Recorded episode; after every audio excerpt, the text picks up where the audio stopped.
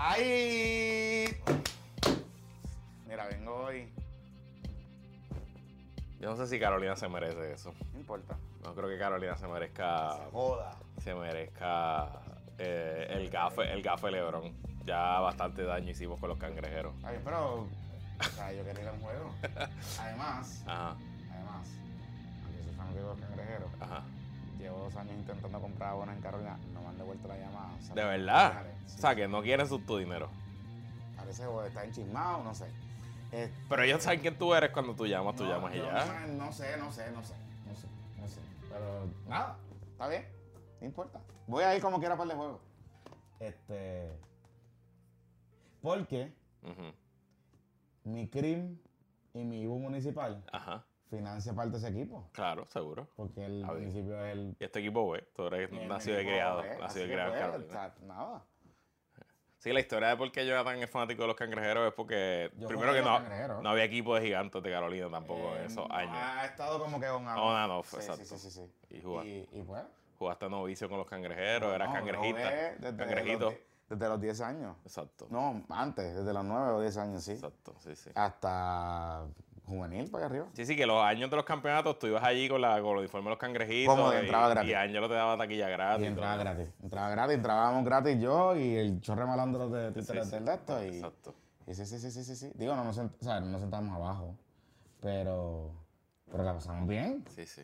Y- Mira, eh, Requiem por la temporada cangrejera, eso lo dejamos para el final. Em, somos yo creo que el único podcast que está trabajando en Puerto Rico ahora mismo. Parece que sí. O sea, yo llegué hoy aquí al estudio, estamos grabando temprano el miércoles, no Digo, grabamos y, ayer. y ABC, porque o sea, Sí. tuvimos programa ayer. Ah, ustedes tuvieron programa ayer. ah, O sea, como si nada. ¿Y de En qué vivo. puñeta hablaron ayer? De la actualidad. Ah, ok, ok. Está bien eso. No, en verdad tuvimos un tema bien bueno que lo, lo voy a- en el bizcochito report que se ya mismo va a estar de... El, están pidiendo depósitos para ver apartamentos en Puerto Rico de renta. Ah, yo he visto eso, sí. Eso está el carete. He visto eso. Este, y, y le, y le piden como 300 pesos por un apartamento que cuesta 600 pesos mensuales. Una cosa así. So, nada, cosas que pasan en el barrio fino de Puerto Rico. Mira, este, pero sí, somos, parece que el único. Luego, todo el mundo está como de vacaciones. Sí, yo el lunes hice el programa radio en vivo. eh, ¿Cómo te fue? Me fue súper bien. Porque fue el con la nena. Con la nena, súper bien. Y con mi esposa, eso lo repetí ayer. ¿Y de qué hablaron?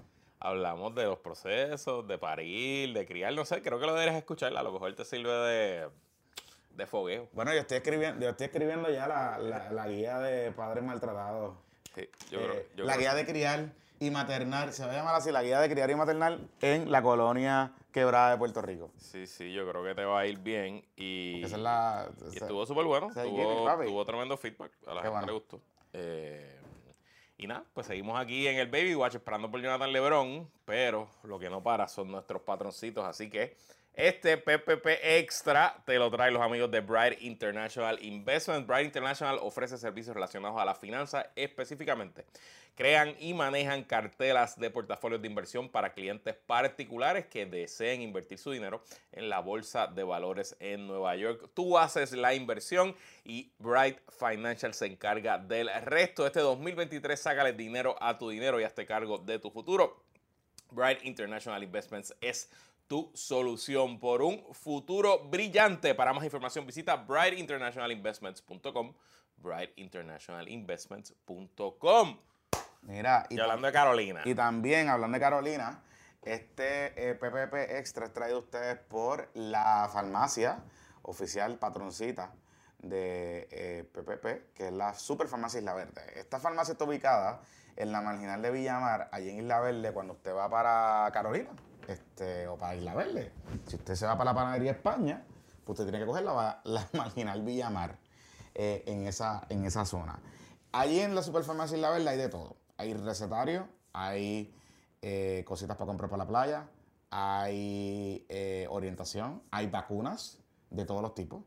Eh, así que si usted tiene que ponerse al día, tiene que ir ahí a la Superfarmacia Isla Verde, que usted se va a dejar llevar por un sign verde, como una cruceta verde que tiene, que no, no es un dispensario de cannabis medicinal, es la Superfarmacia Isla Verde, allí en Isla Verde, donde el equipo de la doctora Brenda Cruz, quien es la farmacéutica, de hecho estuve este fin de semana con ella, un saludito a la doctora, eh, los va a atender súper bien. Y lo bueno de todo esto es que eh, lo bueno de tener un farmacéutico de comunidad es que a ti te explican todo. Y no te solo que te explican todo, que si tú tienes alguna situación como un catarro, una alergia, lo que sea, te van a recomendar eh, medicamentos OTC, que es lo que te va a funcionar, o te van a bregar, te van a hacer tus cositas para que tú te estés bien al día. Así que en la Superfarmacia La Verde es a donde yo voy y a donde llevo a todo el mundo.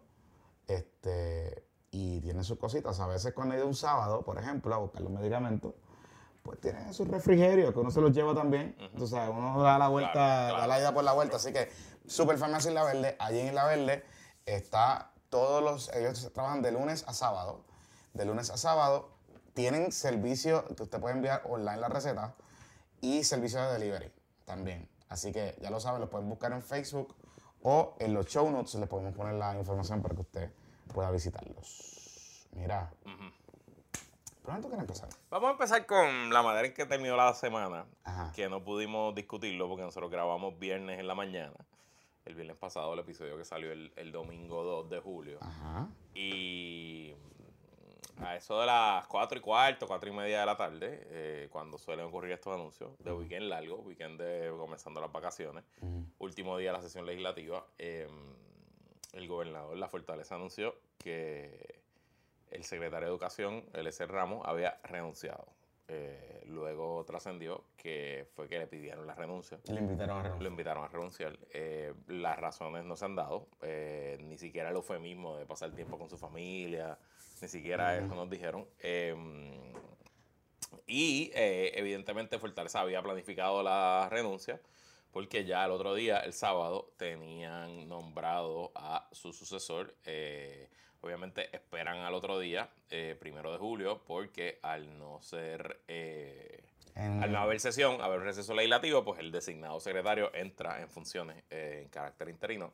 Y el nuevo secretario de Educación es el eh, profesor y también abogado Ángel Toledo López. Eh, Yo, mm, lo que yo conocía de Ángel Toledo López antes de, de que lo nombraran, eran dos cosas. Él estaba encargado del proyecto este gigante que ellos tienen de lectura para Educación. rezagados. Ajá, Ok. en educación, rezagados. Y en algún momento dado yo lo entrevisté. ok, En algún momento dado yo le entrevisté. Pero recuerdo también que yo lo había visto participando en algún programa de análisis político. ok. En algún momento dado, creo que lo sé todo. Sí, él está, con- él está en el, en el En el Kike en todos los programas de Metaverse. Crew. Ajá, él estaba- uno y los Ajá, todo. yo lo había visto por algún lado, en, en algún lado. Y era como que lo llevaban allí. Pero yo no sabía, o sea, salvo esa vez que lo entrevisté, yo no sabía qué funciones él tenía en el departamento. Él era, yo lo recuerdo a él de la UPI porque él era profesor en política. ¿Ah, sí? En sociales, sí. Él era como que, habían dos profesores estadistas, era él y Gary Y Apicó. eh, esencialmente. Y yo, yo no, yo no estudié política, ¿verdad? Pero- ¿Perry Apicó existe todavía? sí, yo creo que sí, yo creo que Ah, sigue dando ok, clases ok, allí. ok. Em, Digo, porque eso es vitalicio, o sea, hasta Yo que... estudié política, estudié economía, pero tomé muchas electivas en política, obviamente, conocí a todos los estudiantes contemporáneos, pero nunca, nunca tomé clases con él, no creo haber tenido muchas conversaciones con él tampoco. Eh, y lo recuerdo de Twitter PR, sobre todo de los comienzos de Twitter PR. ¿Ah, sí? Él- sí, sí, yo lo recuerdo súper. Él era un PNP, marcadiablo, Ah, él era de guerrero, sí, sí, de las primeras, de los originales. ¿Ah, sí? Por eso es que los tweets que le sacan son de esa época, de Alejandro, comienzo del cuatrino Alejandro y qué sé yo. él, Oh, wow. él era de ese corillo de los que llevamos jodiendo en Twitter desde 2007 por ahí. O sea, desde el Ah, wow, principio. no de los tuitecatos del Los tuite- principio. acelera sí, sí, sí, de, esa época, de esa época. Wow. Y yo, ¿verdad? Más allá de que sabía que era profesor eh, de ciencias políticas, no, no sabía que estaba especializado en educación o que por lo menos había rehecho su carrera. Parece que él, él, algún momento dado como que él hizo un doctorado o algo así Ok. eh, y se especializa en educación. No sé.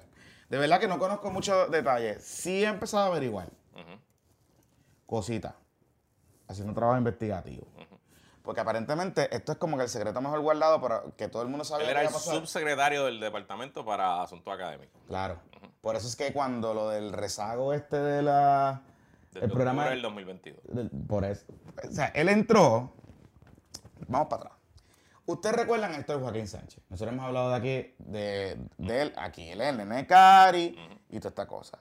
Héctor Joaquín siempre fue o siempre ha sido la sombra dentro del Departamento de Educación eh, que en efecto, pues es la persona donde la fortaleza, particularmente Cari Pierluisi, Ok. llama para eh, atender cositas en el departamento. ¿Verdad? ¿Qué pasa?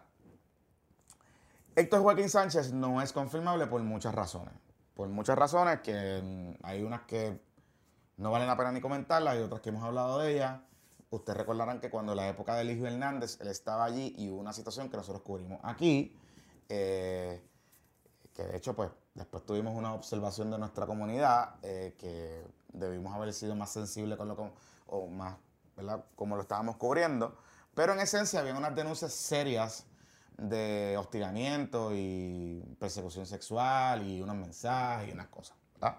Y usted recordará eso, eso está allí. ¿Qué pasa? Que eh, dándole fast forward a más adelante, cuando a Eliezer Ramos lo iban a confirmar, ¿tú te acuerdas que ya viste de confirmación? Que de momento se liqueó una información de un cierre, de un informe interno Ajá, del departamento ajá, ajá. de cierre de escuelas que resulta que salió de la oficina de Héctor Joaquín Sánchez. Ajá, me acuerdo. Eh, me ¿Te acuerdo. acuerdas? Lo discutimos aquí. Ajá. Entonces Héctor Joaquín, después Nos parecía muy curioso y habíamos incluso especulado que era como un intento de alguna facción rogue del PNP para colgar el. Para, el- para, generarle el- esto, para colgarlo. Exactamente. Y cuando eso pasa, esto Joaquín sobrevive, se queda ahí un rato, pero después, meses después, eh, Héctor Joaquín renuncia o lo renuncian. Y él termina en el Departamento de Transportación y Obras Públicas, en un puesto allí, Sí, correcto. que ahí duró poco tiempo también.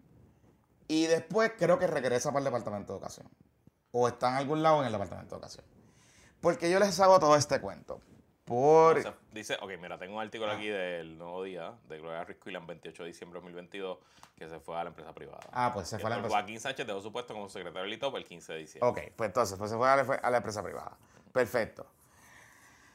Esa es la historia de este Joaquín Sánchez. Pero, ¿por qué les hago todo esto? Mira, ok. Ajá. vamos, a dar, vamos a dar contexto. Eh, previo a llegar al DITOP. Héctor Joaquín Sánchez era subsecretario asociado del Departamento de Educación. Ajá. Fue enviado de vacaciones luego que el secretario, Eliezer Ramos, supiera que este supuestamente impartió instrucciones a integrantes de un comité a cargo de seleccionar a los maestros y directores más destacados del año para instarlos a seleccionar afiliados del PNP. ¿Te acuerdas? Exacto, que él ¿te quería que los, los Que- premios de maestros del año y eso se los dieran a los Que PNP. se lo dieran a los penepos, a los Sí, sí, sí. Cosas que pasan en el Departamento de Educación. que Tras agotar sus vacaciones, Sánchez no regresó al DE, sino que pasó a ser el subsecretario del ITOP. Eh, mientras que Luis González Rosario, quien era el subsecretario del ITOP, pasó a ser el subsecretario asociado del DE. O sea, que fue un treque, un subsecretario por otro. Sí, claro. Qué lindo, qué bonito. como- Qué bonito, así es que es, así es que es, papito. El PNP está cabrón. El PNP está cabrón. Pero anyway, Esas cosas... anyway, la cosa es que importa. Sí, sí, sí, sí. Ajá. Pero es importante esto porque recordemos algo. Y esto lo habíamos hablado en algún momento dado. Eliezer Ramos no era el candidato favorito de la Fortaleza. No era el candidato, bueno, vamos, no era el candidato de Cari Pierluisi. Eliezer Ramos eh, está ahí por default porque no había más nadie confirmable. El que querían era Héctor Joaquín Sánchez. Héctor Joaquín Jamás. no- jamás lo iban a confirmar. Jamás lo iban a confirmar. Así que eh, hay una dinámica de que pues tienes que buscar un PNP, alguien que conozca el departamento. Eliezer Ramos lleva mucho tiempo en el departamento. De hecho, dirigía la, una subsecretaría, subsecretaría que se creó específicamente para el tema este de educación especial. Ok, porque él, Eliezer Ramos, y yo he hablado de Sí. esto antes, yo lo conozco y conozco a su esposa. Su esposa y mi esposa trabajaron juntas en el Tribunal de Apelaciones Mm. cuando se graduaron de Derecho con la misma juez les tocó. Y, y lo conozco como desde el 2009, 2010. Mm. Y toda su carrera, Eliezer ha sido eh, abogado de gobierno en distintas áreas. Eh, él llegó a dirigir la Oficina de Seguros Públicos Mm. bajo Fortuño, en alguno de los secretarios de Hacienda de ese cuatrenio. Y luego pasa a justicia. Yo creo que no es un, eh, no es un nombramiento, yo creo que es el abo- él era abogado de carrera en justicia y en justicia le asignan el caso de educación especial. De educación especial. Y él coge el caso por varios años. y De hecho, parte de su vista de confirmación eran cartas de los papás del caso diciendo que desde que él llegó había cambiado la dinámica, la comunicación. Eran cartas, cartas buenas que usualmente ese grupo es bastante, y con razón, ese grupo es bastante fiscalizador a, a las figuras del gobierno. De hecho, se crea una Eh, comisión en el Senado para ese tema. Se le asigna. María Lourdes Santiago. Exacto. Eh, y, y él, donde quiera que ha estado como funcionario público, siempre ha sido eficiente, trabajador, nunca ha tenido escándalo. O sea, tú dirigir seguros públicos y salir ahí sin mucho escándalo. Por eso, por eso. te Eh, dice. por eso, eso te dice mucho del muchacho. y es un estadista eh, Bona fide. bona fide, PNP de toda la vida, pero no es marca diablo. Y parece que no era muy politiquín. No era muy politiquín. Y ahí es que voy. Y ahí es que están los conflictos. Ahí es que Por ahí es que nace todo este asunto. Exacto, pero es importante porque les mencioné lo de la reconstrucción de las escuelas. ¿Por qué? Esencialmente el Departamento de Educación tiene dos grandes issues ahora mismo. Dos grandes eh, problemas. O trench, como le, la palabra favorita de- del negociado de energía. Trenches. Ajá, ajá. Dos trench. Está el trench de la operación diaria del Departamento de Educación, digamos, los maestros, salarios, ahora el proyecto este de descentralización, toda la cosa esta que se anunció, eh, ¿verdad? Eso es pues, la operación normal del departamento. Pero hay una segunda cosa que es la reconstrucción de las escuelas.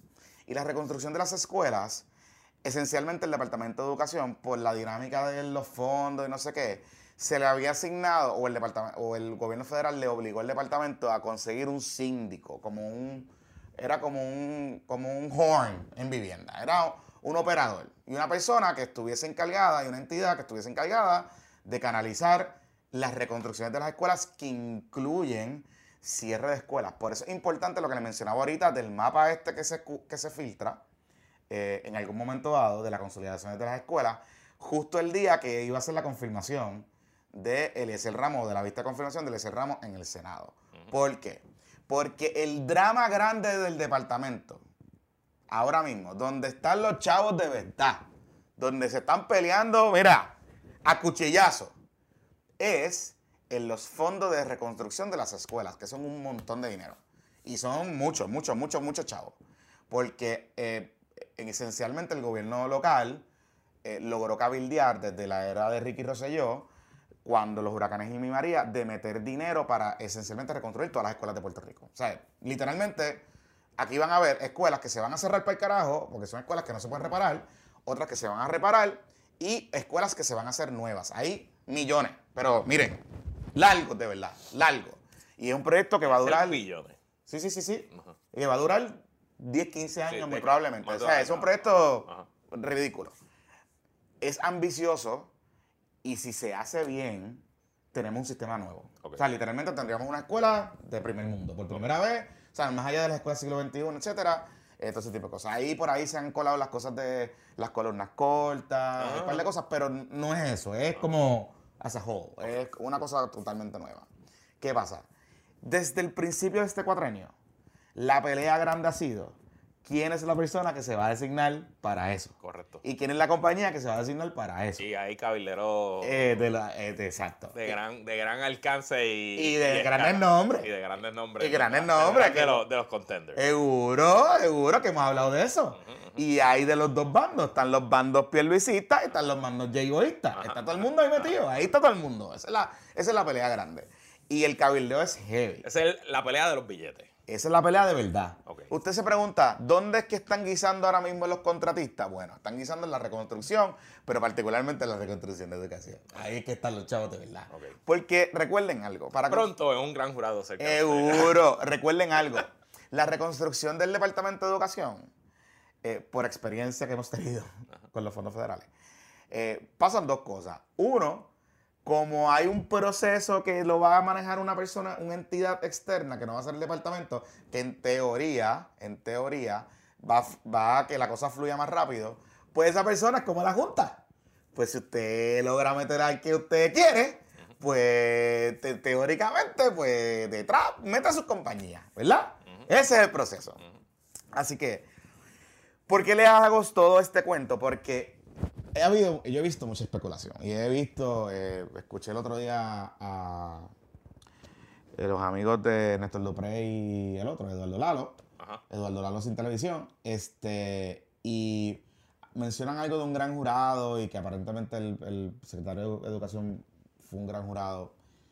Yo es- vengo escuchando algo de un gran jurado hace mucho tiempo en el Departamento de Educación. No, o sea, un parte de educación, si un gran jurado es como un jardín sin flores. por eso. O sea, pero eso- no sé si es, no sé Digo, si Y que lo hayan citado a testificar no quiere decir que sea objetivo. de- Por eso. Y, y, y, y sería bien cuestionable y bien peligroso para la fortaleza que hayan mandado a renunciar al secretario después que haya ido al, al panel. Claro. Yo no estoy diciendo que no haya pasado. Claro. pero, Claro. Este. Hello, tampering. Dale, no, Yo te, yo te puedo decir eh, que fue sorpresa.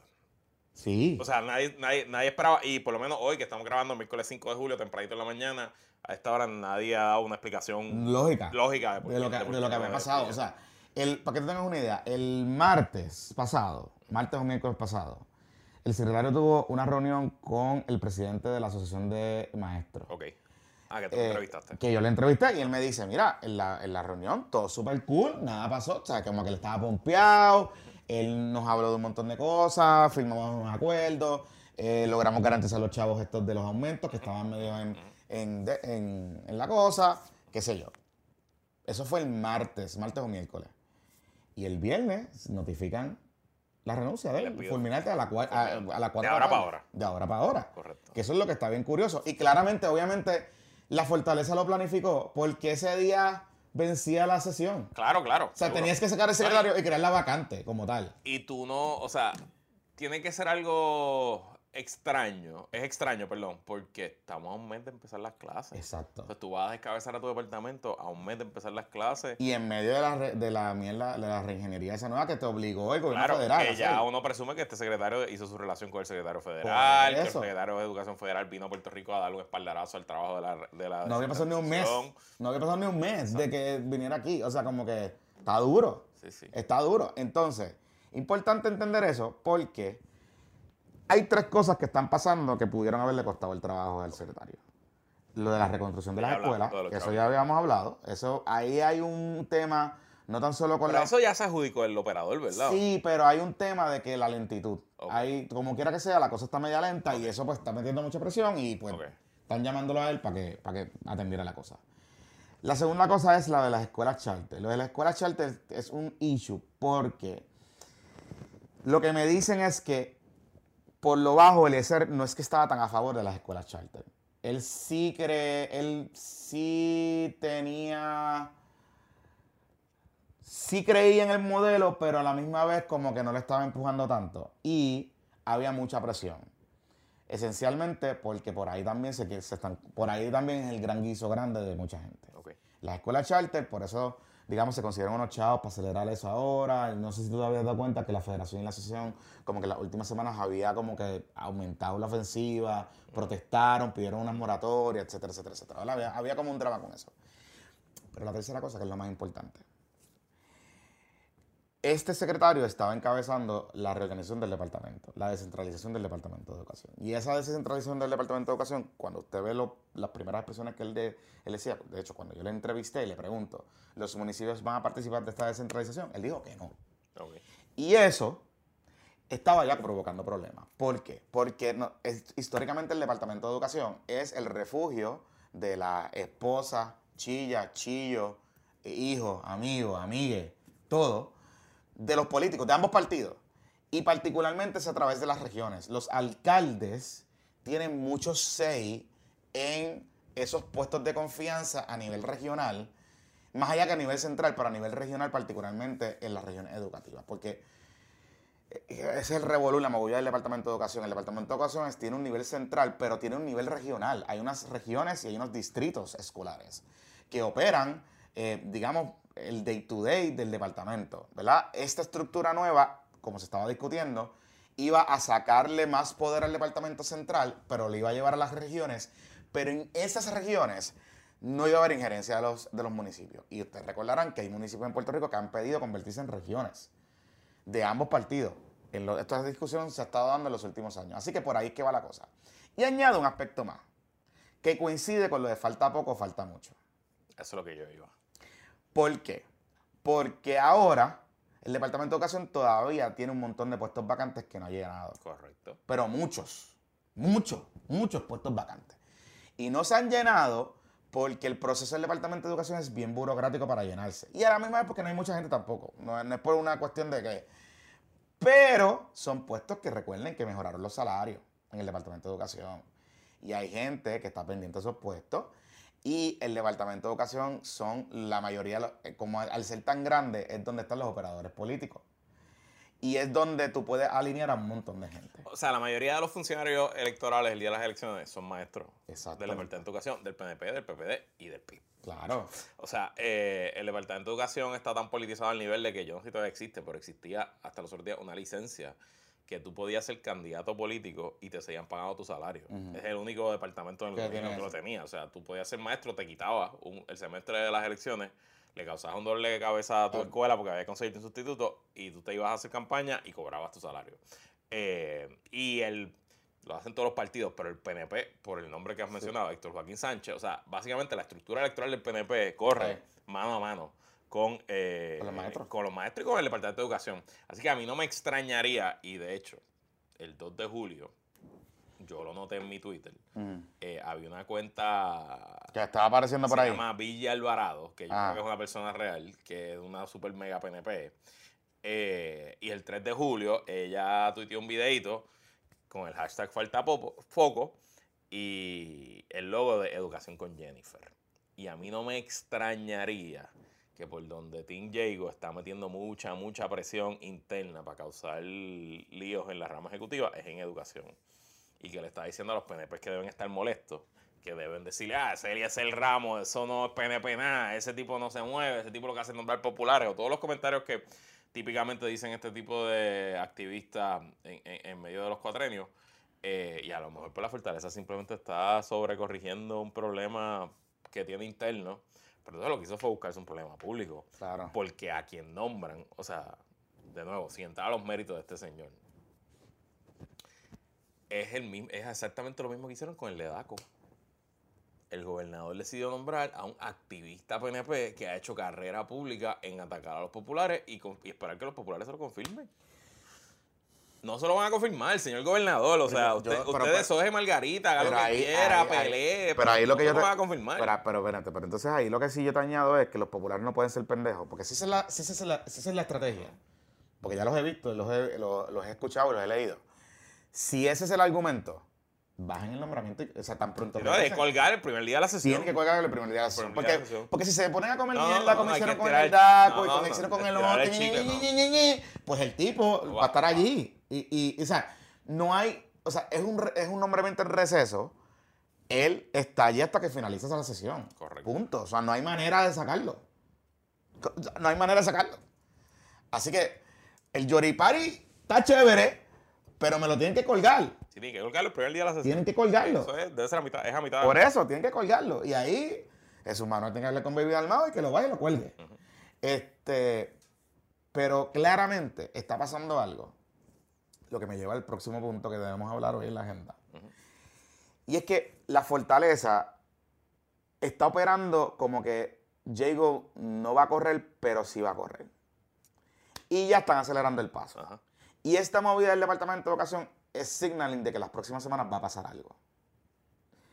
Por más que Jennifer González esté diciendo que, está- que su gente está hablando mierda, porque ayer salió, después que Nelson Cruz, que es el fotuto de ella por excelencia, salió a decir que básicamente esto iba a ser en septiembre, En el programa de Derek. en el programa Derek, Ajá. eh, eh, en el metaverso de Ray Cruz, En el metaverso. que la lleva empujando hace rato también, porque desde ahí es que están fiscalizando a Carlos Mellado, por ejemplo. Ajá. Este, así que eso está pasando porque ya la fortaleza entendió que esto va a pasar en algún Y hoy momento. tú más o menos habías dado antes. Claro, nosotros habíamos dicho anunciar. que iba a anunciar entre agosto y septiembre, en algún momento dado, entre agosto y septiembre. Las fechas son el fundraiser de agosto, que es el cumpleaños de Jago, que es un, un fundraiser tradicional que ella siempre hace, y la, fe- eh, la semana después de la, de la convención del PNP, que según me dijeron es la el último fin de semana de agosto. Ok. Eso que coincide con el Labor Day Weekend. Claro. Porque ella no lo va a hacer en la, en la convención, pues la convención se la van a dejar a él a, a,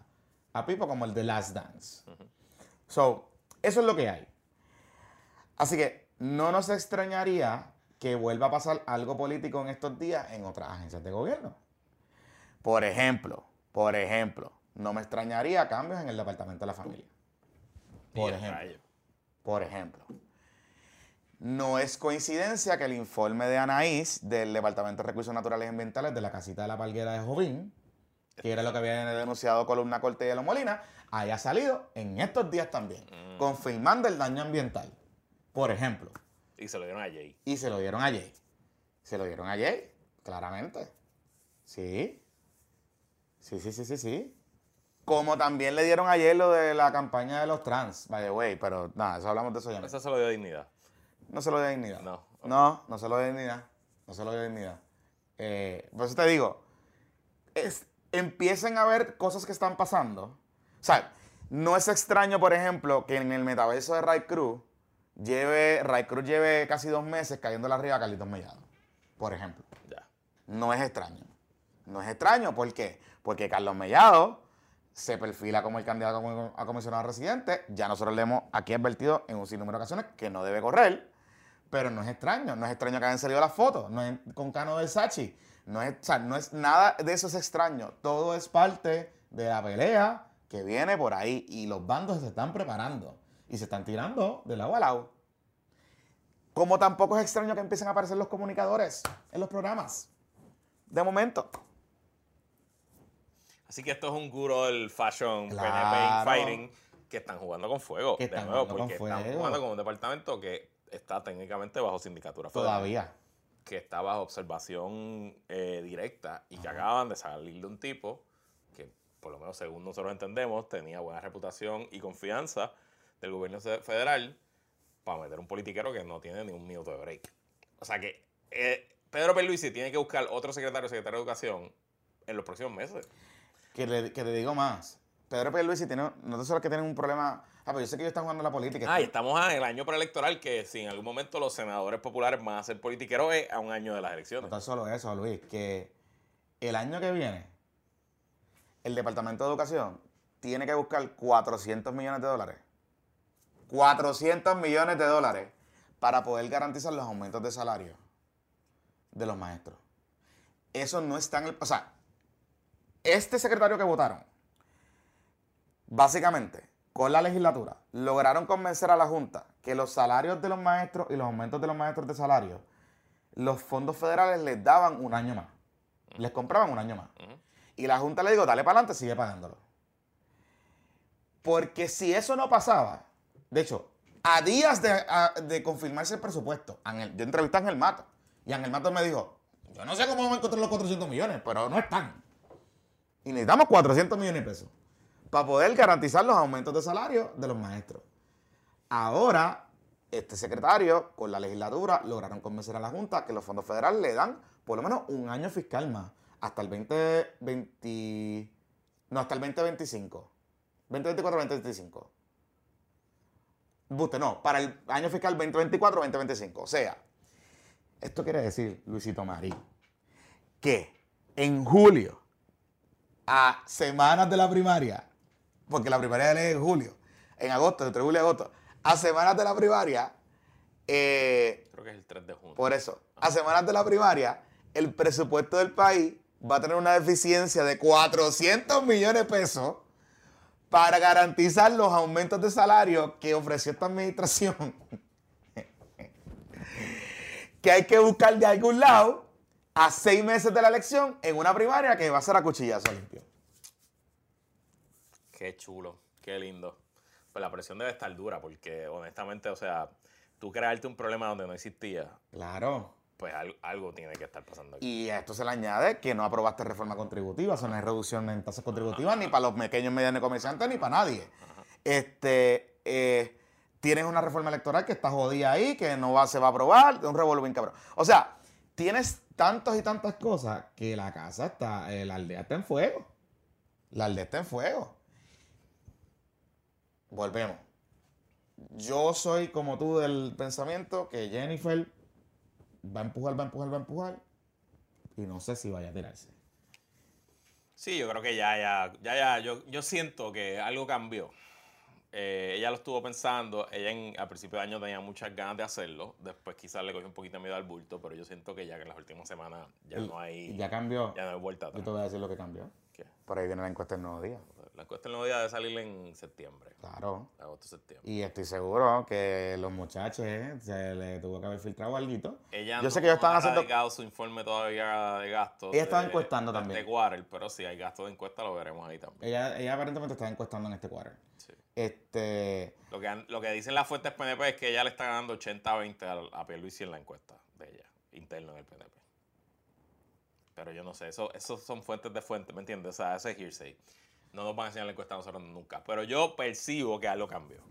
Y que cuando empezó el movimiento de ese falta pronto, falta poco, porque las personas, las personas que lo estaban compartiendo y la manera en que lo estaban distribuyendo en Instagram, en Twitter, en otros lugares, me demuestra a mí que ya bajo una orden de arriba para abajo, como que Corillo, ya estamos. Ya estamos con los pies dentro del agua, ya vamos a zumbarnos. Y en parte, pues el gobernador está reaccionando, filiando para atrás, porque quizás en Fortaleza también se habían hecho de la idea Que no iba a correr. de que ya no iba a correr. Como De siempre como, como le ganamos en el Roberto Clemente, Sí, en la sí, sí, asamblea, como que la aguantamos, el gobernador había cogido un segundo aire, quizás ellos habían inventado que había cogido un segundo aire el gobernador.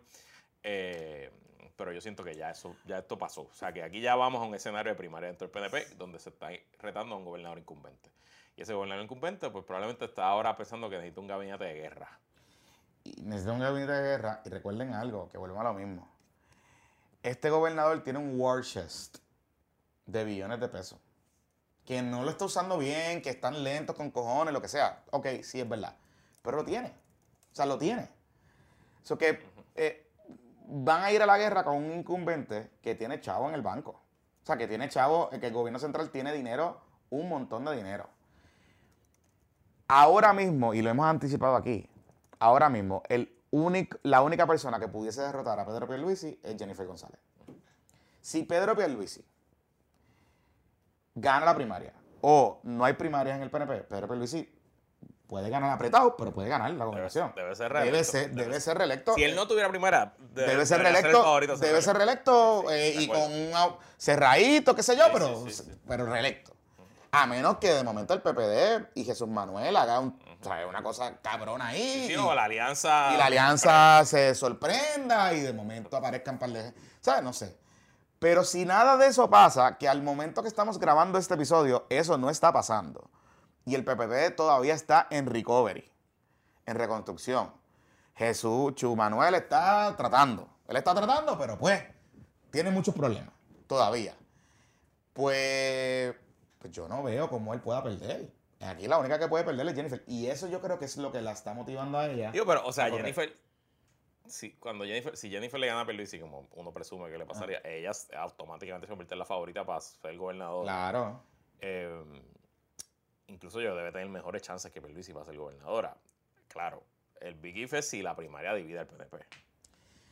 Que eso es lo que voy. Team Pipo. Y lo que estoy escuchando de Team Pipo, de las fuentes de Team Pipo, es que estos tipos están dispuestos a Scorch Earth. Esto es rompan todo y vámonos a quemarnos todo y que se joda. Y a ver qué pasa. Este. Y mucha gente, y ahí y tengo que añadir algo, mucha gente subestima a Pedro Pierluisi, el Pedro Pierluisi de campaña. Ok. Como gobernador, pues whatever. Pero el Pedro Pierluisi de campaña. Y es verdad, Pierluisi ha perdido. Primarias duras. Claro, perdió contra Ricardo Rosselló. Pero Por poquito. por poquito. Pero Pero, por- pero perdió. Pero por poquito. Pero no subestimemos eh, la capacidad de una primaria de Pierluisi. Recordemos algo. Edwin Mundo todavía está en Team Pipo. Sí, correcto. Para que tengan una idea. Técnicamente Tomás Rivera Chats está en Team Pipo. Técnicamente Tomás Rivera ya está en Team Pipo, aunque Tomás Rivera está empezando ya a culipandear. Sí, ya lo veo, ya lo veo. Ya Pero está eso empezando, es pero eso es, esto es típico Tomás Rivera. Tommy, típico Tommy. Este, y está el tema este de Ricardo Rosselló y su gente. O sea, no es Ricardo Rosselló como candidato, sino Ricardo Rosselló y su gente. El wishful thinking es que Ricky está con Pipo. Por ahora. Oh. Por ahora. Pero, bueno, no sé. Bueno, pero recuerden que no es, no es Ricky el candidato, es Ricky y los minions que Su están. iglesia, su iglesia. iglesia, que la iglesia sigue ahí todavía. Pero su iglesia odia a Jago. Por eso te digo, por eso te digo. Pero su iglesia es ciega. Claro. Y si de momento Jago hace su acercamiento, que lo está empezando a hacer, porque el grupito cercano de Jago es ex Ricky's. No, casi ninguno. Pero hay, hay, Debe haber uno que otro. Hay, hay, hay. Y le han dicho que debe hacer un poquito de acercamiento con el hombre.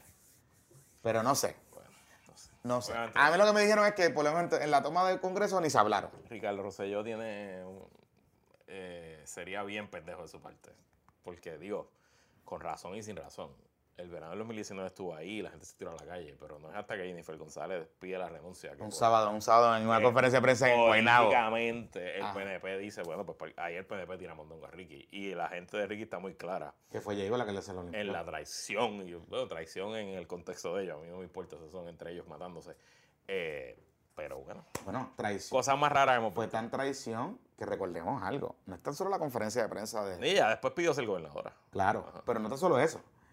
Que hasta esa conferencia de prensa, Johnny Méndez no quería empezar el proceso de residenciamiento. Correcto, correcto. Y recuerden que Johnny Méndez es un lugarteniente de, Diego. Así que, Oye, hay un video de Johnny Méndez presentándola en Fajardo hace Pues. poco, llevándola a visitar a alguien diciendo, aquí está la próxima gobernadora, y la, lo grabaron diciéndolo. o sea que-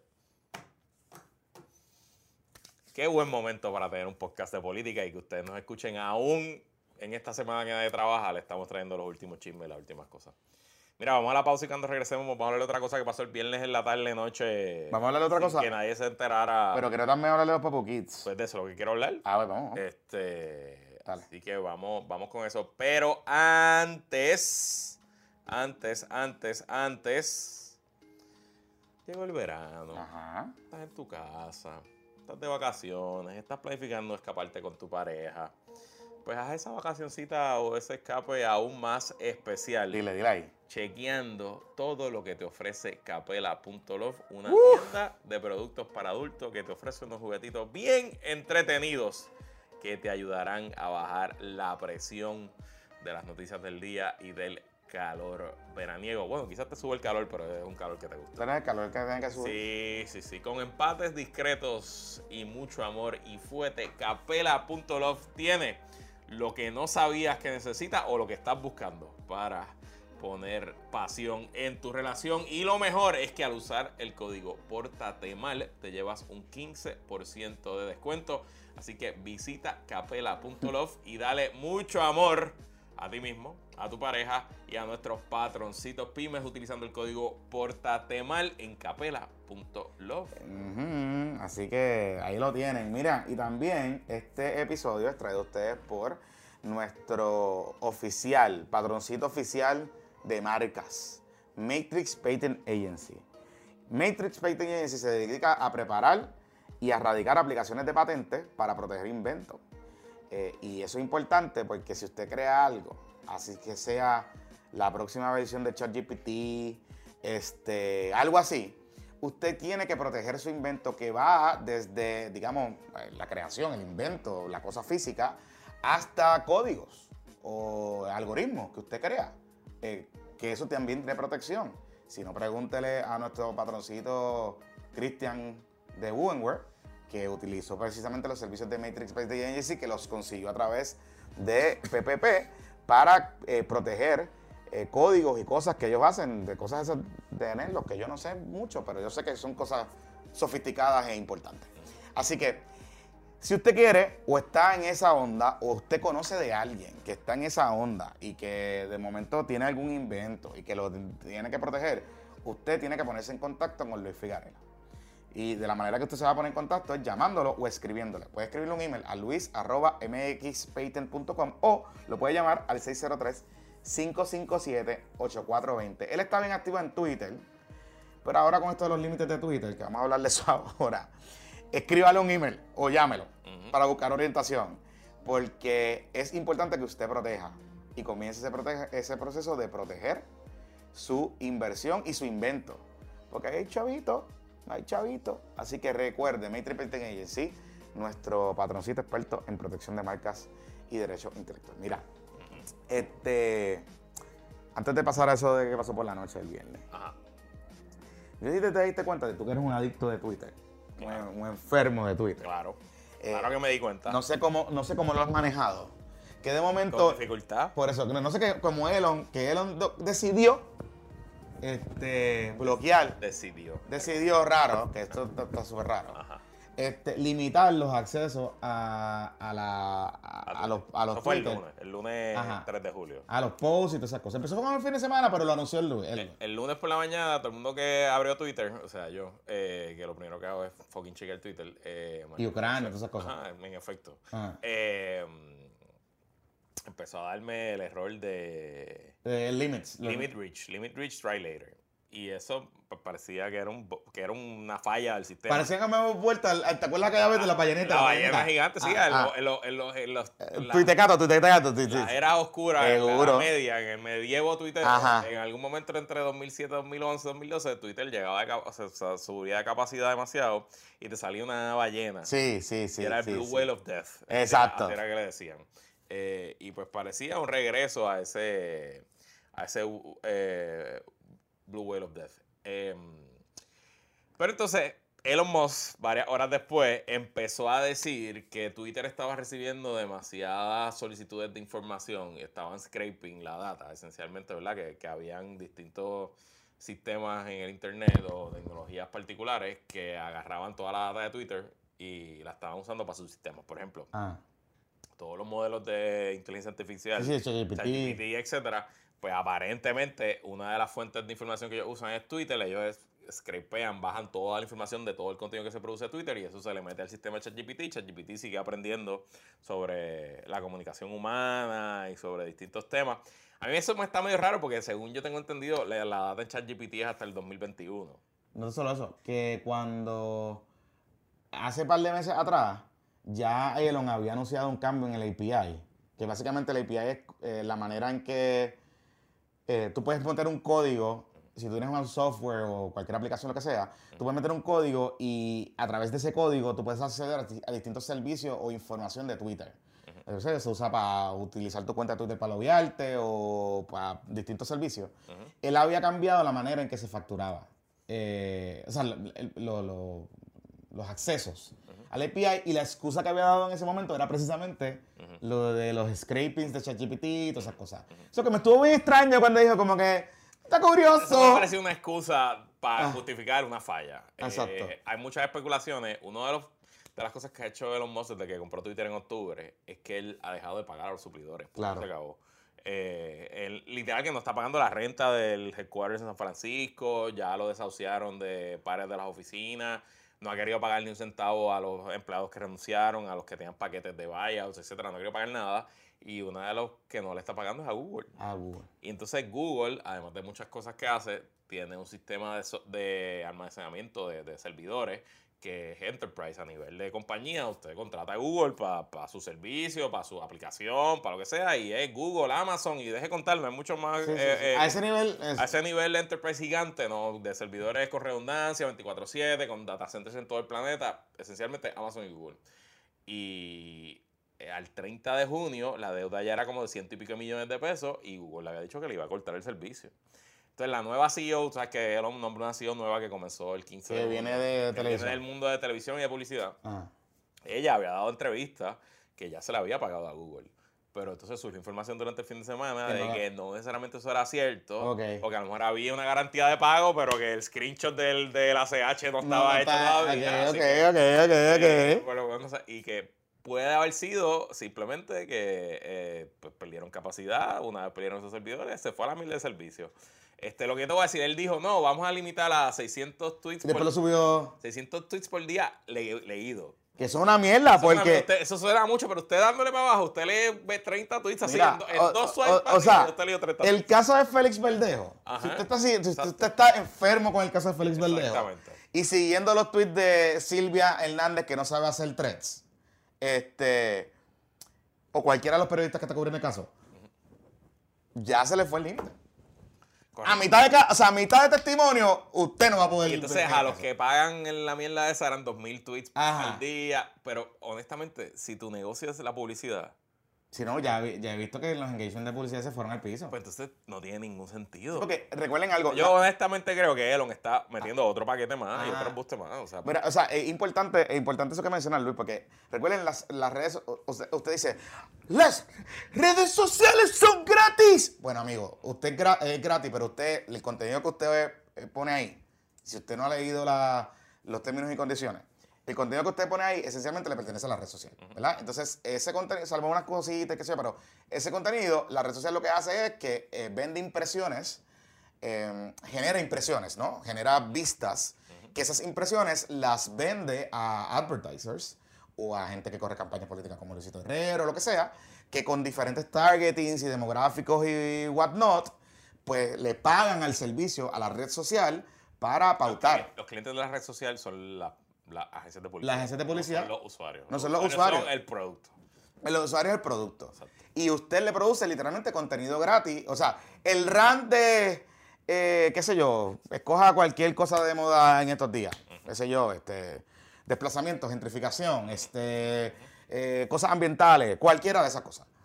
El rant que se vaya viral dentro de esa dinámica eh, genera un montón de impresiones. Y esas impresiones, ¿verdad? Ese social justice warrior rant woke le genera al capitalismo muchas impresiones. Entonces esas impresiones, re- re- eh, ¿verdad? Requieren que mucha más gente lo vea. Correcto. Así que los algoritmos están diseñados para eso. Eso no hace ningún sentido que si tú tienes una CEO que viene del mundo de la publicidad, Correcto. que ellos han hecho un empuje brutal porque están negociando con los advertisers, porque hay muchos que están cagados por la, por la dinámica que se ha dado desde la entrada de Elon, pues no hace ningún sentido esto que está pasando. Más ¿Sabes allá de que puede estar... Nosotros le mandamos un, paquete a nuestros auspiciadores, más allá de los patroncitos, los auspiciadores que entran para diversos momentos, como Aeronet. Y yo le digo a Aeronet, mira, yo te garantizo más o menos 50 mil personas que nos escuchan al mes. Y después de que le vendo la anuncio a Aeronet, nos viramos y decimos, no, este mes le vamos a, solamente puede escuchar dos podcasts este mes. Pues obviamente no tiene ningún fucking sentido porque me estoy disparando en el pie, pues es lo mismo que Twitter está... Sí, Y, recuerden que, recuerden que la publicidad. La publicidad está en dos trenches. Esa es mi nueva palabra favorita. Está en el trench de impresiones, digamos.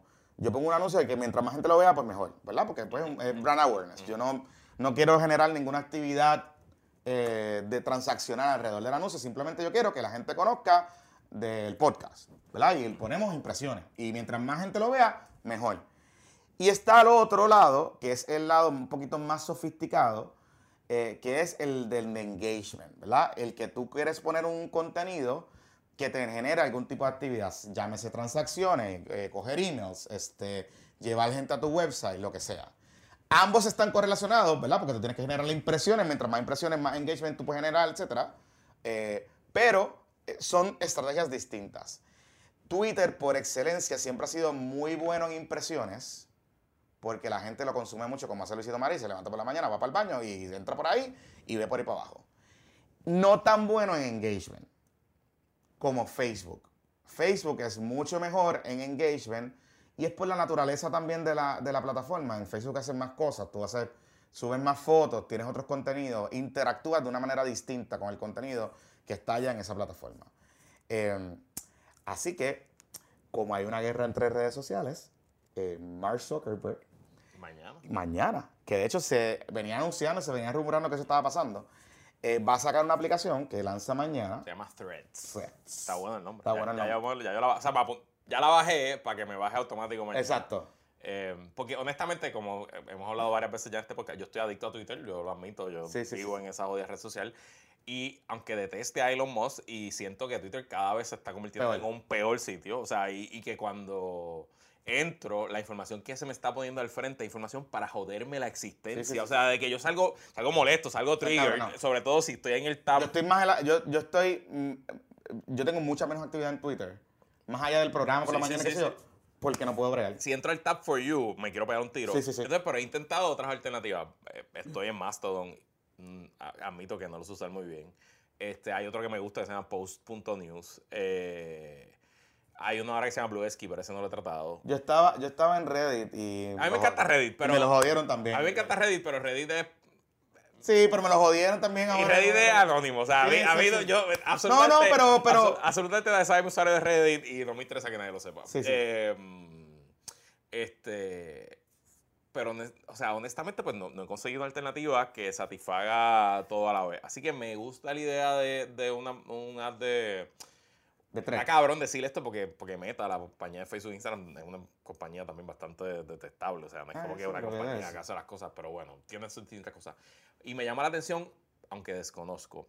Yo presumo que ese Threads va a estar afiliado a tu cuenta de Instagram. Eso es lo que te, te voy a explicar. Que va a ser gente de verdad. O sea, O sea, son gente con su foto y con su nombre de verdad los que van a estar tuiteando. Estuve un poco haciendo, indagando, y de hecho en el bizcochito report que sale hoy, eh, patreon.com de con el puesto para el problema, este, incluye un poco la explicación de cómo va a funcionar la, la- la- la aplicación. En esencia, tú tienes que tener una cuenta de Instagram. Tienes que tener una cuenta de Instagram para, no sé cómo es que va a funcionar, todavía nadie sabe, pero eh, tú te vas a loguear con tu cuenta de Instagram y van a estar vinculadas una cosa con la otra. Es interesante porque no va a estar vinculada a tu cuenta de Facebook, aunque están relacionadas una cosa con la otra porque hay integraciones ¿verdad? across board. Este, curiosamente, yendo un poco para atrás, los demográficos de Twitter son mucho más jóvenes que Facebook, pero que Instagram no. Instagram es más joven Es que- más joven que, que Twitter. Entonces, yo pensaría, y me atrevo a apostar, que la estrategia de lo que está detrás de todo esto es de dejarlo en Instagram y crear un, un lookalike de Twitter es que eh, Facebook está teniendo un problema de atraer gente más joven.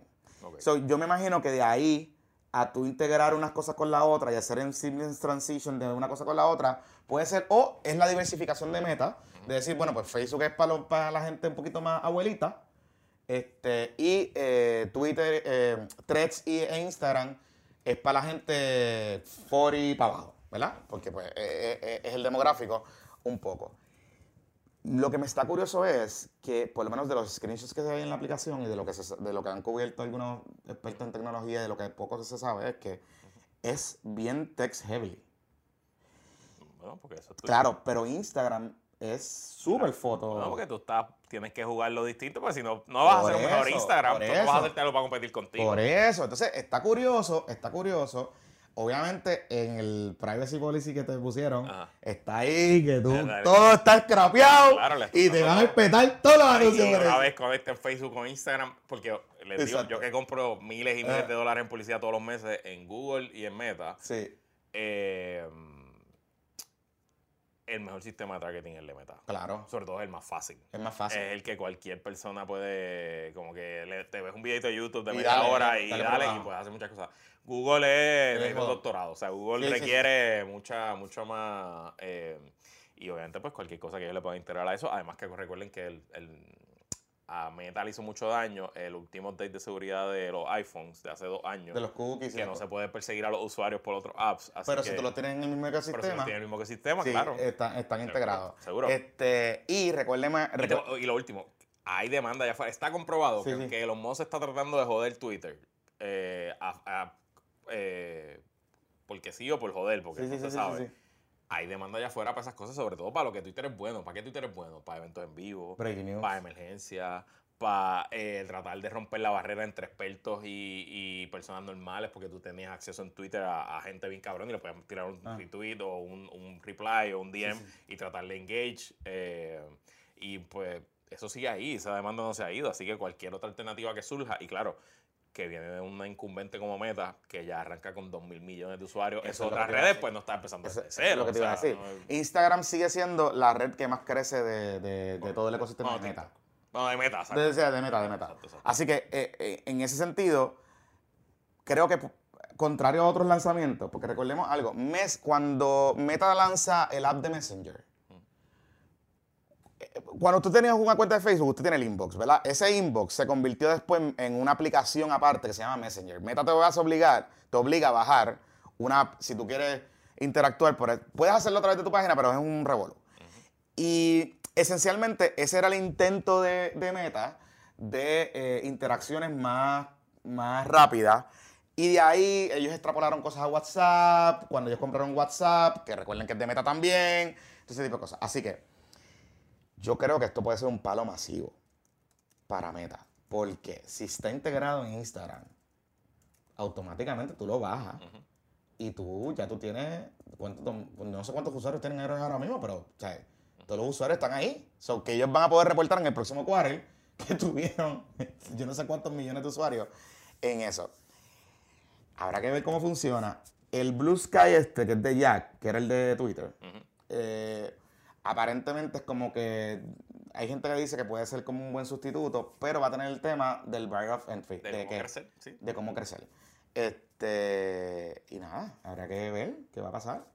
A ver si tú encuentras ya por fin otras alternativas. Yo ya me, me inscribí ahí, así que Sí, yo estoy eso. sígueme en thread, el herrero. digo, Y pues subo para problema también va a estar todo. Y señor Lebron, todo vamos a traer porque ya Y estamos- todavía me rehuso a entrar a TikTok simplemente porque me tengo miedo. TikTok es duro. Sí, sí, me tengo miedo. Me tengo Pero hay que entrar, hay que producir cosas. Yo Pero, sé, yo sé. Ya ¿cómo- estamos, estamos produciendo para los clientes, pero yo tengo pues... Sí, no, no, pero... yo pero tengo agencias en la oficina que se encargan, pero... sí, sí, sí, pero vas a tener que... o sea, jodiendo. eso, hoy teníamos una reunión, pasa es que tengo que salir corriendo, pero teníamos que hablar de eso. Pero anyway, sí, sí, sí. Anyway. ¿Qué pasa el viernes? ¿Qué me vas a decir? Bueno, que con- realmente tampoco lo teníamos en el bingo. eh, antes de que se acabara la sesión legislativa, el viernes en la noche, el, Mm. el presidente del Partido Popular Democrático, Jesús Manuel Ortiz, eh, logró, con el apoyo del el PIB, Victoria Ciudadana y Proyecto Dignidad, Sí, una alianza, una alianza. que se aprobara en Cámara y en Senado y que se le enviara al gobernador un nuevo código electoral, una reforma al código electoral. Eh, era algo que él venía trabajando por lo bajo, se sabían, ¿verdad?, algunos asuntos eh, particulares de, de- de la negociación, pero no era algo que estuviera li- Mm. eh, lidiando los, los medios. En esas últimas dos semanas hablamos de presupuesto, hablamos de Luma, hablamos de otras cosas de Genera PR, pero nada, no se está hablando. Yo personalmente creía que no se iba a hacer nada con el Mm. código electoral, pero eh, pues las conversaciones rindieron fruto y se aprobó con todos los votos menos los votos del PNP. Me estuvo curioso porque el fin de semana vi distintas líneas de ataque del PNP para este asunto. Eh, la comisionada electoral Vanessa Santo Domingo dijo, ve, esos son todos los izquierdistas uniéndose Sí, sí. PNP. ajá. Eh, pero entonces me llamó la atención que al gobernador le preguntaron ayer, y él ya dijo que lo va a vetar, eh, y que eso lo están haciendo por fastidiar. O sea, esencialmente que eso son ganas de joder del Partido Popular Democrático y de los demás partidos. Pero a mí me estuvo curioso una cosita importante. Este, hay una de las enmiendas que me llamó la, la atención porque parecería que uno puede interpretar que son volver a las tres marcas estas de los pibazos, pero eso es potito potato. No voy a entrar en el detalle específicamente. Pero yo sé. Recuerden que este código electoral que estaba y que se estaba discutiendo, los cambios del código electoral que se estaban discutiendo, esencialmente había sido un acuerdo entre el PNP y el PPD. Eh, Tatito, Dalmau y entonces y los comisionados electorales, Edwin Mundo, Ramón Torres, que era el comisionado electoral en ese momento. Y cuando Baby Dalmau, pide- eh, Baby Dalmau no, cuando Jesús Manuel gana la elección, pide tiempo, cambian los comisionados, entra Toñito con la otra muchacha, que se me escapa el nombre, y le pido disculpa, Carla, Carla. Carla Anglero, y traen a Héctor Luis Acevedo como asesor para mirar unas cosas. Jesús Manuel pide tiempo y somete las enmiendas, no sé qué carajo. La historia de Edwin Mundo es que Edwin Mundo estaba esperando estas enmiendas hace dos semanas y que eso Todo eso es mentira. no había pasado, no sé qué carajo, no sé. I don't know. Yo no, de verdad, Esas son excusas para oponerse. Está bien, pero Todo ok, and that's okay. Yo no, no estoy, ¿verdad? No estoy aquí entrando en el detalle de que si eso es verdad o no es verdad. Ahora, lo que sí me estaba curioso es que de la facción del corillo que salió de la comisaría, de la comisaría electoral del PPD, entiéndense, Colbercito, Jorge Colbert, Ramón Torres y ese corillo, se ha empezado a regar que del corillo de Jesús Manuel, esencialmente lo que estaban diciendo era que ellos le habían entregado el código electoral, que todo el mundo los había pasado por la piedra, y que este era un código para el PNP. Y que el PPD había sido un pendejo y que, para el carajo, que esto es Jesús Manuel poniendo los cojones donde los tiene que poner. Y a mí me estaba curioso porque, honestamente, yo lo sentí así cuando pidieron los cambios, o no, más allá de los cambios que pudieron haberle hecho. O sea, yo, ¿verdad? Pues, qué sé yo particularmente porque quedaba poco tiempo, quedaba bien poco tiempo para probar eso. Me estuvo curioso que Tatito le dice, pues dale, pues mete los cambios, como que se aleja un poco del tema y se concentra en las otras cosas. Eh, y al final, pues, radican este proyecto, se consiguen los votos, etcétera, etcétera, etcétera, pero claramente es un proyecto que cuando tú ves los cambios, no, el gobernador no lo va a firmar. O sea, eh, está diseñado para que el gobernador no lo firme. Y and that's okay. Yo no, o O sea, como, como presidente del PPD, Jesús Manuel decidió que era mejor presentar un proyecto que tuviera el consenso de todos los partidos menos el. PNP, sabiendo que no lo iban a firmar. Correcto. Y que vamos a la elección del, 20, ve- del 24 con el mismo código. Ajá. Versus lo que era la posición de José Luis Dalmau y todo su corrida electoral, que de hecho Colbert está dándole palos a Jesús Manuel por el tema. O sea, A todos Col- ellos. Colbert está de vaca- cubriendo las vacaciones, no sé si a Ramón Todos o a ellos. alguien en Noti1 y está Todos dándole, dándole palos a Jesús. Manuel. Porque para ellos era mejor, entonces un código que solamente aprobaran el PNP Sí. y el PPD y que los demás partidos se Y esa es la teoría de Mundo. Correcto. Esa es la teoría del mundo. Este, Está bien. Pues así ya, que ya estipulada la diferencia. ahí, ahí que están, ahí que están. Yo no sé cómo este cambio le puede salir bien a Jesús Manuel. O sea, Bueno, no le sale mal. Bueno, no le sale mal. No o sea, porque mostró otra cosa. Está bien, no le sale mal en el O sentido. sea, y cumplió la promesa del Partido Popular, que era aprobar un código electoral nuevo. Ah, que el gobernador lo va a vetar, bueno. Claro, Bueno, claro, claro, claro. eh, Pero, pero a la misma vez, pues yo puedo entender el tema este de hacer la alianza con estos otros dos- con los otros partidos, este, y llegar a tratar de llegar a un consenso y que el PNP no estuvo en board.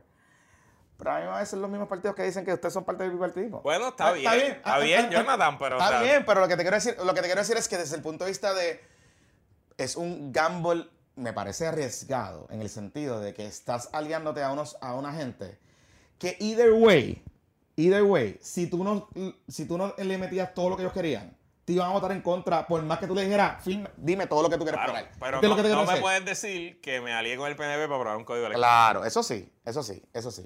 que incluía barbaridades como que si no tenías, que tenías que tener seis candidatos por acumulación obligado, que, o sea, que era como que un, era algo, era un proyecto hecho, literalmente se llamaba el proyecto anti partidos nuevos. Claro, Eso es lo que era. definitivamente. Eso es lo que era. Ahora, Y era esencialmente también el PPD darle eh, eh, respiración artificial al PNP. Está bien, está bien. Pero entonces, ahora yo te hago la pregunta fríamente. Al PPD, in the bigger scheme of things, y estoy hablando aquí frío, no estoy pensando, o sea, no es mi posición, yo pienso que mientras más partidos mejor, mientras más gente se tire mejor y vamos para ir para abajo. Ahora, pensando desde el punto de vista frío electoral, donde Jesús Manuel, el Black Cat, aunque él diga que ahora mismo no, pero obviamente lo está pensando, que puede aspirar a la gobernación, le conviene que, que más partidos estén, que, que partidos como Victoria Ciudadana se puedan sentir fortalecidos y que algunas facciones del PPD puedan decir, bueno, puedo votar por aquí, pero me voy por otro lado. O tratar de fortalecer el partido de cara a las elecciones del 2024 y negociar después otro, otro código electoral. Si la estrategia para la victoria del Partido Popular depende de que se empuje contra el mar, de que vayamos contra las corrientes Claro. que se están moviendo en Puerto Rico, que no empezaron en el 2020, Ujú, ujú. Empezaron hace tiempo. desde el 2012 para acá, donde el voto íntegro cada vez es menor, Sí, sí, sí, sí, donde las personas tienen mayor eh, eh, conciencia de votar como les salga a los cojones, donde eh, se vota por un alcalde de un partido, por un legislador de otro, un gobernador de otro. Si la estrategia para que el Partido Popular vuelva a ganar una elección es ir en contra de esa corriente, yo les garantizo a José Luis Dalmao, a Ole Colbert y a todo ese corillo que están destinados al fracaso. Punto y se acabó. Mm. La única estrategia que tiene, la única salida que tiene un candidato o candidata del Partido Popular, sea Jesús Manuel, Ujú. sea quien sea, es apelar al público general, sí, amarrar a su base popular, cuán pequeño o grande sea, vamos a decir que son 20%. Claro. Vamos a decir que son 20%. Es más, vamos a decir que son 25. Sí, sí, sí, sí. Vale, Vamos a vale, darle que se joda. Que el 25% del electorado ya lo tiene, porque son populares. Todavía te falta 10 para ganar. Claro. Y ese 10 tú lo tienes que traer de una manera, demostrar que yo soy un líder para el momento, que no tengo teorías entronizadas oscurantistas, que no me estoy aliando al PNP para adelantar mis intereses y que creo en la democracia. Y sí, yo, a- si yo a mí me tocara diseñar esa campaña, yo haría una campaña que claro que nos entraremos a los De la- palos con la- Victoria Ciudadana y con Pero haré una campaña de las banderas, de recoger las banderas. Felipe. Seguro, una, una campaña de, de todos los posibles candidatos y de todos los posibles partidos, de todas las posibles opciones. El mejor es el Partido Popular Democrático. Pero a la misma vez, desde el punto de vista del talking point, o sea, yo puedo entender esa parte y yo creo que el partido, si se cierra la banda, no, no adelanta. Pero, pero, no sé si en la cuestión electoral es donde está. O sea, no no sé si en este tema, o sea, no sé si llegando a una alianza en este tema en particular, más allá de, Tú llegas a la alianza donde las tienes. Está bien, pero, pero por ejemplo, o sea, yo pensaría que en esa misma línea, comprándote tu teoría, que estoy totalmente de acuerdo, porque tú tienes que sumar, ¿verdad? Pues yo pensaría que, por ejemplo, eh, las prioridades del partido serían priorizar más candidatos mujeres. Claro, por ejemplo, claro, sí, en todos sí, los puestos electivos. Seguro, seguro. Priorizar este, los temas. Pero eso llegará a su momento. Claro, priorizar de que esa. redefinir qué es la casa grande del Partido Popular Democrático. seguro, sí. Que esa casa grande es Claro. alejarnos del tema del estatus o ponerlo en hold por un momento y concentrarnos en los temas que resuelven los problemas del país. Por ejemplo, que eso incluye a todo el mundo, a todo el mundo, incluye conservadores, derecha, izquierda, centro, a todo el mundo. Y hay que traerlo a la mesa y que el, pa- y que el PPD proponga algo de futuro. Claro. ¿Verdad? Este, qué sé yo. Sí, no, no, es, no es solamente este código electoral, es un montón de cosas. Claro. Una lista grande. Y, y, por ejemplo, yo puedo haber más, pero en este cuatrenio entiendo que ha habido dos, dos eh, negociaciones de esta alianza eh, arcoíris, vamos a poner. fue ahora este código electoral Ajá. y la reforma, la reforma laboral. Claro. Que ahí hasta el PNP entró en algún momento, Sí. porque se logró, tomó mucho más tiempo de lo que se esperaba, se quería derogar la reforma electoral los primeros 100 días, no logró, no se hizo, pero a los dos años se aprobó una reforma Mm. con votos PNP, no todos los votos PNP, pero incluso el gobernador la convirtió en ley. Eh, y bueno, pues ese es el proceso. Ah, después la Junta la echó para atrás y Boston le dio la razón. Ok, sí, pero eh, ahí está. El proceso de las alianzas, de negociar, de trabajar y Sí, de sí, sí, lograr- sí, sí. Es, un traba- es, ne- es- es trabajo, eh, es conversación, es ceder, es negociación. Y si la idea es que el PPD está más fortalecido que nunca y que esto es una elección típica como tantas desde que el partido se fundó, pues Pero ahí, ahí es que voy. ahí es que se va a Y, joder. y ahí es que voy. Ahora, eh, a los amiguitos de Victoria Ciudadana. Este. Ojo con esta estrategia de Jesús Manuel, porque está cooptando el tema de cómo dialogan. Bueno, Y cómo- bueno, y, y no lo si- estoy diciendo. si- si tú- si tú- Pero, pero, pero, pero no estoy diciendo de mala manera, lo que te quiero decir es que Ajá, ajá. el partido de las alianzas y la convergencia, ¿verdad? Esa palabra favorita, es Victoria Ciudadana. Eso es lo que ellos dicen, que ellos son el gran partido, desde aquí está todo el mundo, supuestamente. Este,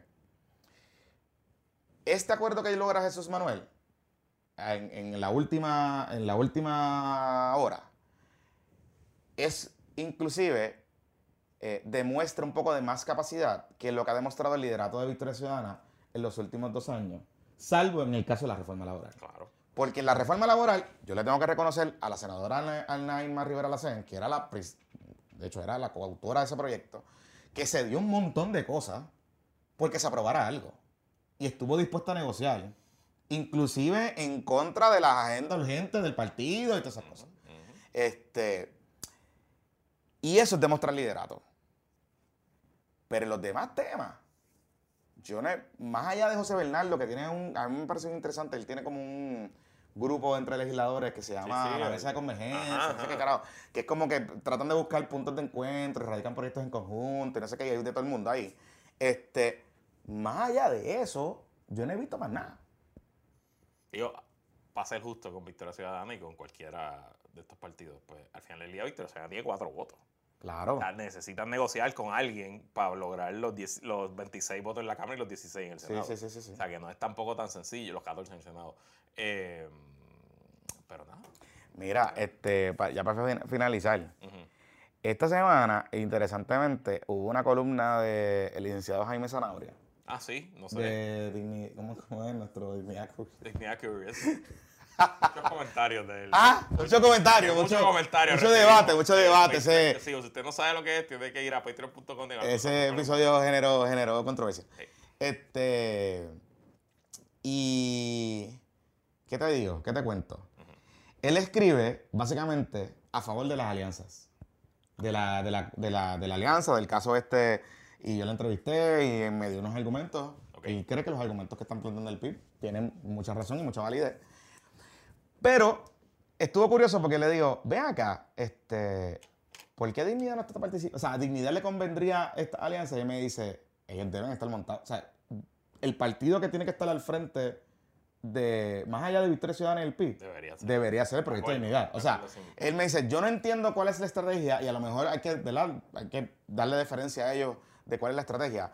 Pero eh, el proyecto Dignidad debería ser, debería ser portavoz eh, allá al frente de las alianzas. ¿Por qué? Porque la ruta para derrotar el bipartidismo no es todo el mundo encerrado a su banda. Es precisamente con las alianzas. Y nosotros ya hemos dicho aquí, hay una posibilidad de tener más alianzas del lado conservador Claro. dentro de los dos partidos Claro. y Proyecto de Dignidad. No, o sea, piénsenlo, piénsenlo ustedes. Piensen en Cagua. Eh, Ah. Donde en teoría el Partido Popular debe revalidar, donde tiene una de sus pasas más fuertes, aunque el alcalde no ganó por tanto en el 2020. ¿Sería más fuerte para el PNP un candidato PNP y otro de dignidad o un candidato de ambos? ¿Qué ustedes creen que sería más fuerte? Exacto. O viceversa en Guaynabo. A los populares le convendría más un candidato popular o un candidato bajo Victoria Ciudadana que coja votos del Partido Popular.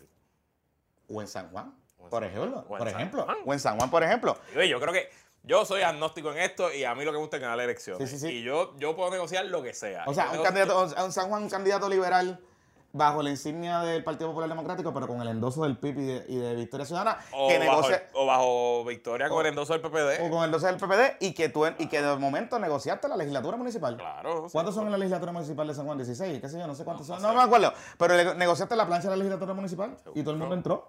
Claro, digo, de eso son las alianzas. Al final del día es para ganar las elecciones. Por eso, y negocian los jefes de agencia. O sea, lo que les quiero decir es que sé que nos hemos concentrado en la alianza del PIB y Victoria Ciudadana. A mí me pareció bien interesante la- lo que él plantea en, su columna. Eh, más allá de lo que, y sé que Abraham se molestará con esto que estoy diciendo, pero más allá de lo que, de lo que usted pueda pensar de, de las otras posturas, pero le invito a leer, está en Noticel, esta, esta columna, eh, porque es bien interesante lo que él plantea. Él dice, Parar al corazón de la ley electoral. Exactamente. Ese es el título. Es el titular. Y sí, hay una parte, él se va con la Biblia y lo que pasa con la Biblia. Yo sé que eso le genera a mucha gente como. Ajá. Pero si usted lee bien lo que, el símil que él hace, eh, es muy interesante y por eso él plantea y por eso él hace el llamado de que aquí todo todos los partidos minoritarios, oye, y estoy hablando de dignidad, pero véngase que mañana se forme el partido Movimiento Unión Ambiental o Claro, que Lo claro, Molina claro. decida montar la Estaba, leyendo que en Austria hay un partido que está tercero en las encuestas ahora mismo, que es el partido de la cerveza. Por eso. Y que su, su, su- una de sus principales eh, propuestas es que se eliminen los horarios de cierre de la barra, de las allá. barras en toda Austria. Así que Miguel Romero, te van a montar un partido de la cerveza en San Por Juan. eso, Ten por eso. cuidado. Así que nada, mira, este, que la fuerza lo acompañe. Por ahí está Pepito. Pero no sé si lo ponemos ahora para que nos hable de Culvelo, porque él tiene un chisme. Pero si no, lo dejamos para. No, vamos a dejarla a ver qué pasa eso de Curbelo. vamos, además dejarlo para, vamos a dejarlo para la semana. que tenemos para este mes eh, el, el, El puesto podcast- pa' los pa- el puesto para Ya esto está cuadrado con el puesto para las apuestas. puestos para las apuestas con Sí. Pepito. Sí, sí, sí. Este, Y además, recuérdate que estamos en BB Watch, que tú te me vas a ir en cualquier momento y necesito contenido ahí para llenar cuando tú te vayas. Está bien, pero no va a estar mucho tiempo fuera. que la fuerza lo acompañe, se me cuida, muchachos. Bye.